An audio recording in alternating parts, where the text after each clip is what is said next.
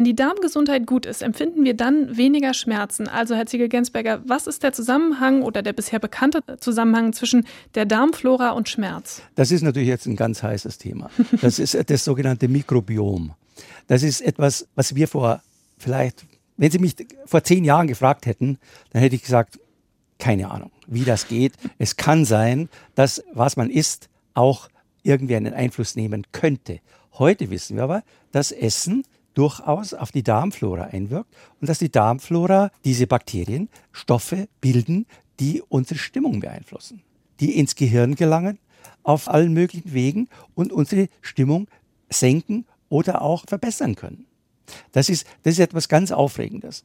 Und man sieht das umso mehr, als, als wir jetzt Erfahrungen sammeln mit einer Substitution durch Fremdimplantation von äh, Bakterien äh, von äh, Spendern, die dann äh, eingesetzt werden, wenn der Darm ganz äh, entleert ist, sozusagen von äh, alle Bakterien los hat durch äh, zum Beispiel Antibiotikatherapie oder bei einer äh, Darmentzündung, dann äh, wird äh, versucht, durch eine da, durch eine Kotspende, das klingt jetzt ziemlich obstrus, aber wird versucht, die Bakterienflora wieder aufzubauen. Und die Erfolge sind überraschend gut und was mich dabei fasziniert, man sieht tatsächlich, dass der Darm und damit auch die Ernährung eingebunden einen Einfluss auf unsere Stimmung über unser Gehirn nehmen können.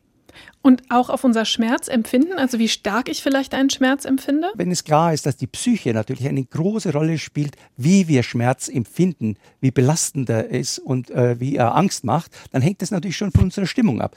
Wenn, wenn Sie froh gestimmt sind und dann äh, empfinden Sie Schmerz ganz anders, als wenn Sie depressiv sind oder ängstlich. Das weiß jeder Sportler. Wenn er gut drauf ist, dann hält er sehr viel schmerzhafte äh, Situationen sehr gut aus.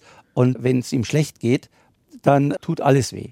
Das weiß man auch aus der eigenen Erfahrung, dass es Tage gibt, an denen einfach alles mies ist und alles schlechter ist. Und das kann natürlich von solchen Dingen auch abhängen. Wie gesagt, das sind neue Untersuchungen. Was mich dabei beeindruckt, ist, dass, dass man eine früher für fast obskur gehaltene Annahme, ja, dass man die heute wissenschaftlich betrachtet und äh, doch irgendwo einbezieht.